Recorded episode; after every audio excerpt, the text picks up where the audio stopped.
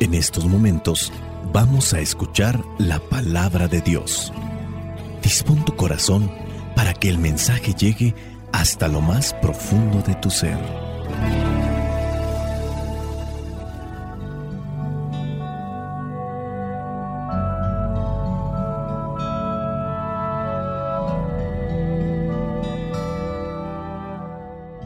El Evangelio que la iglesia nos presenta para el día de hoy, fiesta del bautismo del Señor, corresponde a Mateo capítulo 3, versículos del 13 al 17. Dice así, Jesús fue de Galilea al río Jordán, donde estaba Juan, para que éste lo bautizara.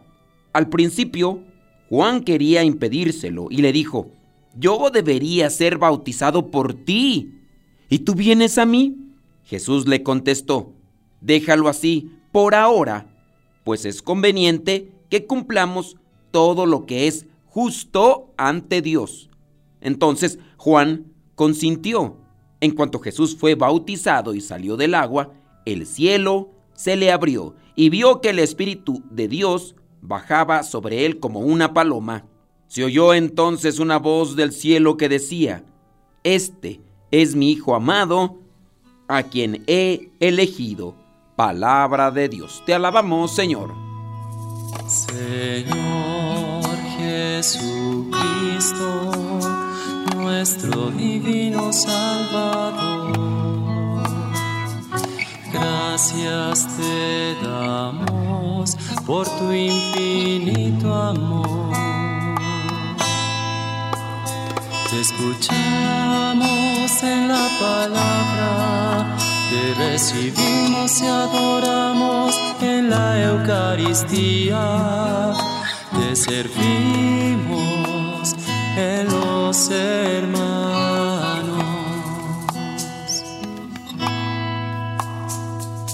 Que seamos misioneros como lo quieres tú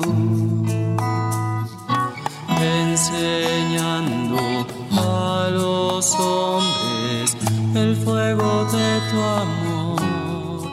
Oh, Hoy volvemos al río Jordán, allí junto al desierto donde Juan preparaba los caminos del Señor, invitaba a la penitencia y a la conversión, y bautizaba en las aguas del Jordán a quienes daban señales de arrepentimiento y de conversión. La gente acudía de todas partes. Juan invitaba a la responsabilidad y a la justicia, invitaba al amor y al compartir solidario, invitaba a purificar el corazón para recibir al que había de venir. También esta invitación es para nosotros. Estamos iniciando prácticamente un año y es así como debemos de comenzar. En medio de aquellas largas filas de quienes arrepentidos buscaban recibir aquel bautismo que los purificara, encontramos hoy en esta fiesta a Jesús.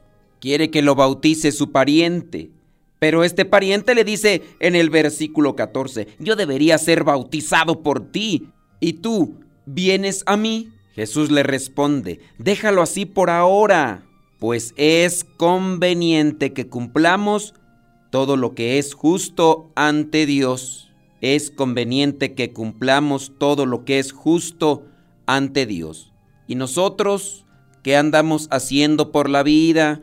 ¿Andamos cumpliendo lo que es justo ante Dios? Aquel Jesús que hemos contemplado recién nacido, adorado por los pastores como el Salvador, por los sabios de Oriente, que buscaban al recién nacido, al rey de los judíos, los sabios de Oriente, saben que es Dios y hombre verdadero.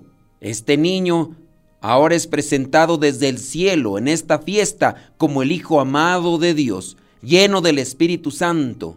Dice el versículo 16, en cuanto Jesús fue bautizado y salió del agua, el cielo se abrió y vio que el Espíritu de Dios bajaba sobre él como una paloma. Se oyó entonces una voz del cielo que decía, Este es mi Hijo amado, a quien he elegido. Déjalo así por ahora, pues es conveniente que cumplamos todo lo que es justo ante Dios. Juan sabía a quién estaba bautizando con ese bautismo de arrepentimiento, que no era más que un signo para aquellos que se arrepentían, pero no es que Jesús tuviese que arrepentirse de algo. Recordemos que Jesús nos viene a enseñar el camino que nos lleva a la salvación, nos viene a enseñar el camino que nos lleva a Él. Él es el camino. Para ir con Él, para estar con Él, necesitamos pues el arrepentimiento. Siendo Él el camino, se hace bautizar por Juan no porque lo necesite, sino porque quiere darnos a conocer que el arrepentimiento es el primer paso que nos conduce al camino, o sea, a Él. Si no hay arrepentimiento, no hay conversión. Si no hay conversión, no hay santidad. Y si no hay santidad, no estaremos ante la presencia de Dios. Nunca vamos a poder estar ante la presencia de Dios por el hecho de traer imágenes o signos religiosos con nosotros. Ni siquiera por estar rece y rece. Recordemos aquel pasaje bíblico, no todo el que me diga Señor, Señor, entrará en el reino de los cielos. Con el bautismo se termina el tiempo de Navidad dentro de la iglesia. Pero también hay que tener en cuenta que con la fiesta del bautismo, la iglesia nos está haciendo un fuerte llamado a la conversión. Pero para que lleguemos a la conversión necesitamos llegar al arrepentimiento, no como esa persona que tú sabes muy bien quién es. Esa persona, hombre o mujer, que no se arrepienten de sus maldades y que cuando se las señalan, cuando se las hacen notar, evidentemente incluso con fotografías, con mensajes, con videos. Lo que hace esa persona es enojarse. Hace tremendas discusiones como si con ellas comprobara su lealtad, su vida de santidad. Se hace la víctima y se tira al suelo, diciendo que todos están en contra suya. No hay arrepentimiento a pesar de que ya se le encontraron las evidencias ahí en la computadora, ahí en el celular después de que lo han visto en esos lugares donde solamente se va a llenar y a revolcar en el pecado. Si no hay arrepentimiento, no hay conversión, y si no hay conversión, no se puede estar en las cosas de Dios, aunque se den muchos golpes de pecho, o que incluso traigamos aquellos signos religiosos en nuestro cuerpo, como para dar a entender que pertenecemos a un grupo de la iglesia. Quizá a lo mejor sí, con esos signos religiosos decimos que estamos dentro de un grupo dentro de la iglesia, pero el corazón está con el diablo, porque simplemente no se quiere dejar la vida de pecado. Hoy en esta fiesta que la iglesia nos presenta contemplamos cómo Jesús está sellado con el Espíritu Santo para manifestársenos como verdadero Hijo de Dios y que viene a ser nuestra auténtica salvación es el principio de un nuevo bautismo, que no será ya solo el que nos purifique de nuestros pecados para tener un corazón bien dispuesto. Sabemos que la lucha entre el bien y el mal sigue formando parte de nuestra vida, en el interior de cada uno de nosotros y en el ámbito de todas nuestras relaciones con los demás.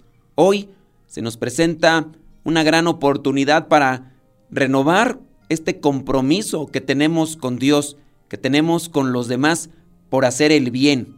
Y en el hacer el bien no solamente está en hacer cosas. Podríamos hablar de la generosidad, del servicio, pero también tenemos que hablar de estas cuestiones muy cotidianas. Por ejemplo, el ceder, el perder para que el otro gane, perdonar, escuchar, servir, recibir, incluir, comprender, abrazar, regalar, consolar y tantas otras acciones que nos saldrán al paso. Somos bautizados y al mismo tiempo sellados por Dios. Sellados que también viene a poderse interpretar como marcados por Dios. Somos marcados y apartados para el reino de Dios.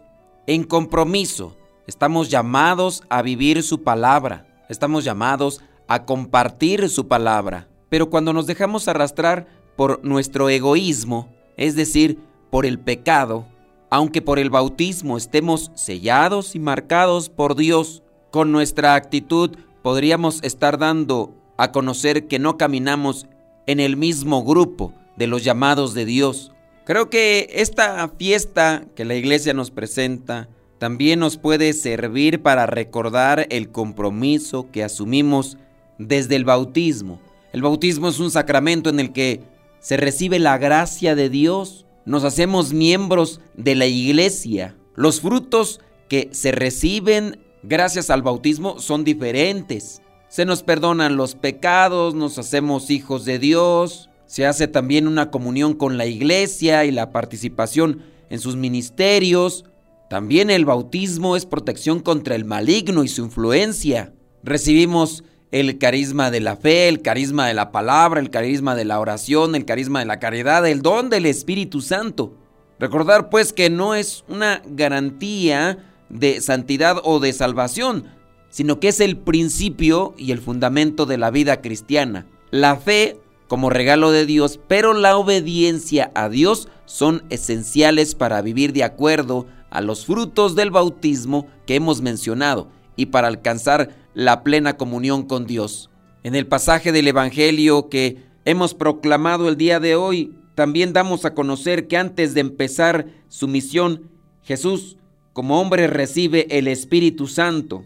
Esto enseña que sin la presencia del Espíritu de Dios, no se puede predicar el amor a los demás. Después de este bautismo, se irá al desierto. Ahí se va a preparar en silencio y oración, porque aunque es Dios, nos está enseñando el camino que también nosotros debemos de emprender para alcanzar la salvación, para poder también vencer al maligno. Así como nuestro Señor Jesucristo inicia su misión salvadora, con el bautismo, todo cristiano, todos somos incorporados en Cristo y estamos llamados a reivindicarnos en ese camino de salvación que es Jesús mismo. Vendrán las tentaciones en el desierto, pero si vivimos apegados a la voluntad de Dios, si nos acercamos también al arrepentimiento, a la conversión, podríamos sacudirnos de aquello que nos impide caminar bien el sendero trazado por el Señor. Hagamos una evaluación en nuestras vidas, hagamos una reconsideración en nuestros pensamientos y palabras para que podamos dar también un testimonio a los que no conocen a Dios, que dentro de los caminos de Dios se es feliz, se vive en libertad y se vive en tranquilidad. Que el Espíritu Santo nos ilumine para que podamos comprender esta palabra, para vivirla y que nos llene de su fuerza para ser fieles anunciadores de este mensaje de salvación y que nosotros, desde la voluntad que tenemos, nos comprometamos a vivir en el amor de Dios. Espíritu Santo, fuente de luz, ilumínanos. Espíritu Santo, fuente de luz, llénanos de tu amor. La bendición de Dios Todopoderoso, Padre, Hijo y Espíritu Santo, descienda sobre cada uno de ustedes y les acompañe siempre. Soy el Padre Modesto Lule de los misioneros servidores de la palabra vayamos a vivir el Evangelio. Lámpara es tu palabra para mis pasos, luz en mi sendero. Lámpara es tu palabra para mis pasos, luz mi sendero. Luz, tu palabra es la luz.